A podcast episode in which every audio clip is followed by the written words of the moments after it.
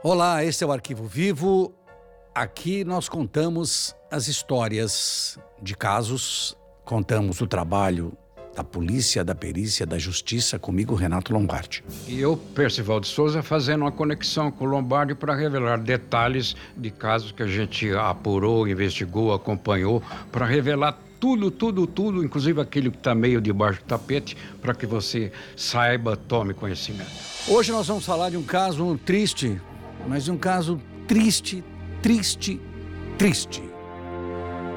De alguém acusado de um crime, de alguém que carrega uma criança durante nove meses, dá à luz, amamenta, começa a criar, e quando esta criança atinge 11 anos, esta pessoa que falam que é mãe, mas eu não considero ser mãe, acaba sendo presa, acusada de matar o próprio filho, um garoto chamado Rafael. Rafael Vinks, na cidade de Planalto, no norte do estado do Rio Grande do Sul. Pois é, Lombardi, essa mulher, é, com filho de 11 anos, um menino, implicou com uma coisa que é comum entre adolescentes ou pré-adolescentes, como o caso dele lá. Ele gostava de ficar no celular jogando joguinhos online. E a mãe implicava com isso. Ela queria proibi-lo e ele desobedecia.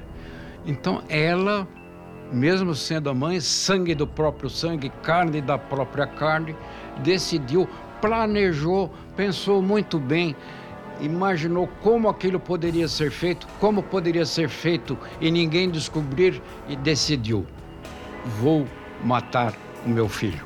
E de fato matou. Alexandra Doug Kensky, de 34 anos, morava com o menino Rafael e um outro filho de um, de um outro relacionamento. Ela separada do pai do Rafael, como disse o Percival, ela implicava com o menino porque o menino ficava no celular. E aí ela decidiu matar o garoto. Deu um remédio para que ele adormecesse mais forte, o estrangulou, colocou o corpo numa caixa de papelão, deixou a caixa na casa de um vizinho que estava, a família estava em viagem e ela eh, tinha sido orientada por essa família se ela pudesse olhar a casa. E aí depois ela dá queixa do desaparecimento do menino. E aí tem uma coisa sinistra por trás disso, que é esse menino, filho de um companheiro do qual ela já havia se separado, o pai pagava pensão. Ela queria se livrar do menino, mas não queria deixar de receber a pensão. Então, no imaginário dela, a solução para o seu planejamento macabro seria eliminar o menino. Que foi, aliás, uma coisa terrível. Né? Ela deu um, um remédio para que ele dormisse. E aí, com o menino inerte, ela se aproximou dele com uma corda, enrolou no pescoço e foi apertando. Ele morreu por asfixia. Eu imagino que ele tenha até percebido, acordado e visto que quem estava matando ele era a própria mãe. Porque a asfixia, a perda da vida não é instantânea, ela é lenta. Ela vai puxando, apertando aquela corda, até provocar um suco no pescoço. O menino tá aí já está despertado e sabendo perfeitamente o que está acontecendo. Durante dez dias, a polícia procurou pelo pequeno Rafael. E o delegado, o delegado chamado Ercílio Carletti, na época eu conversei com ele por telefone, estava para o Balanço Geral, a gente fez uma entrevista por, por, telefone com ele no Balanço Geral, da tarde aqui na Record de São Paulo.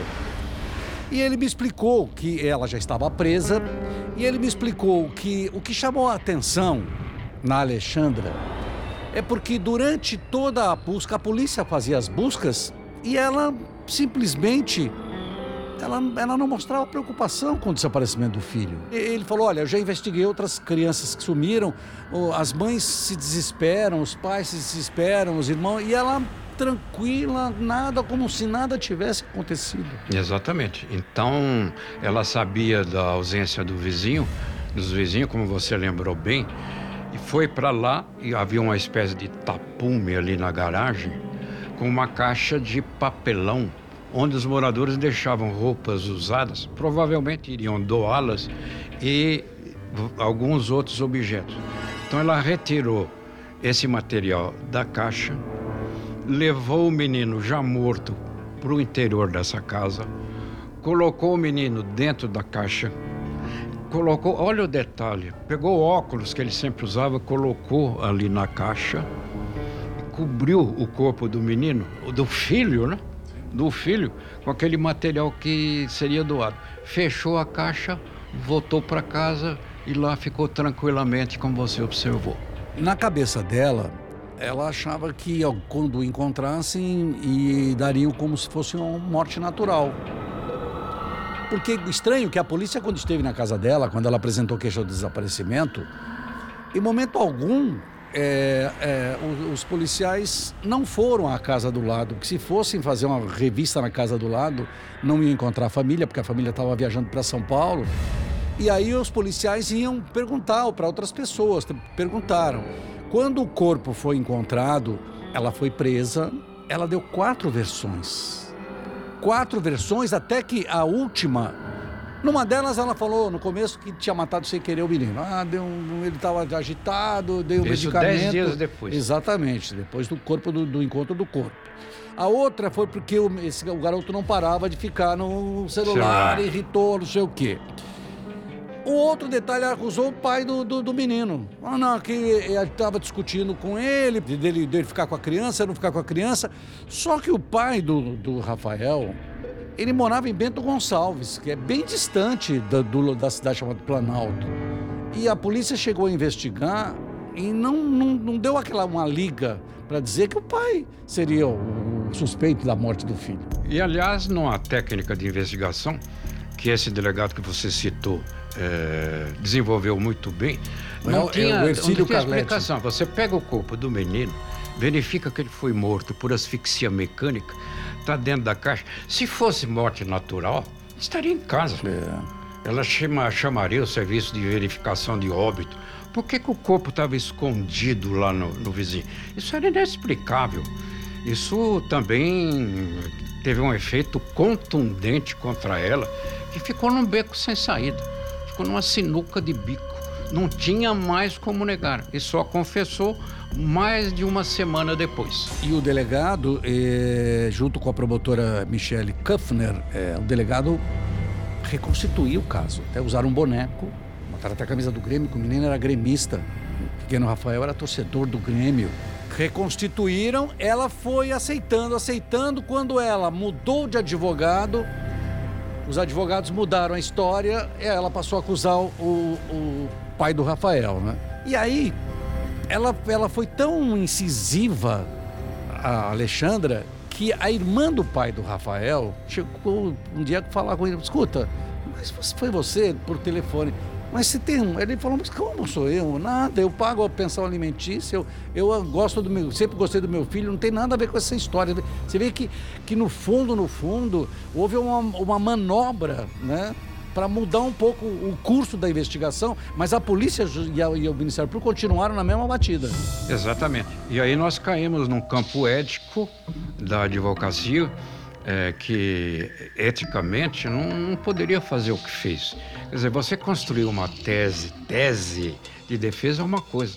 Você pretender alterar os fatos é outra coisa completamente diferente. Até porque, como é homicídio, vai ser julgado pelo júri popular, os jurados vão levar em consideração principalmente o conteúdo do processo, as provas. E aí eles fazem uma coisa lamentável: é marcado o julgamento antes de serem escolhidos os jurados, sessão já instalada, eles abandonam o plenário.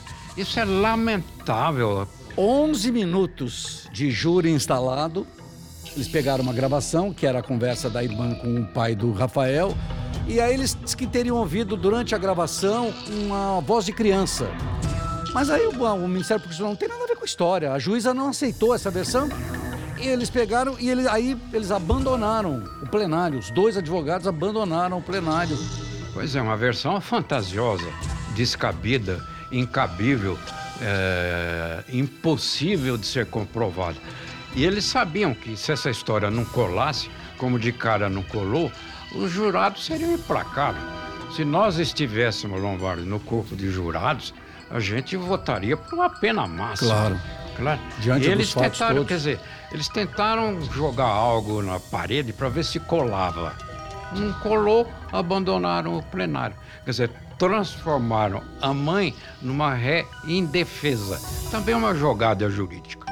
Isso aconteceu em 21 de março de 2022 e até então não se sabe agora quando estão protelando, protelando, protelando. O, o Poder Judiciário ficou de marcar uma nova data e a Alexandra está presa, continua presa e o julgamento ainda até então, quando nós É. estamos gravando, é este podcast que é de, de nós podemos falar hoje é dia 29, De julho de 2022, não tinha sido marcado ainda certo.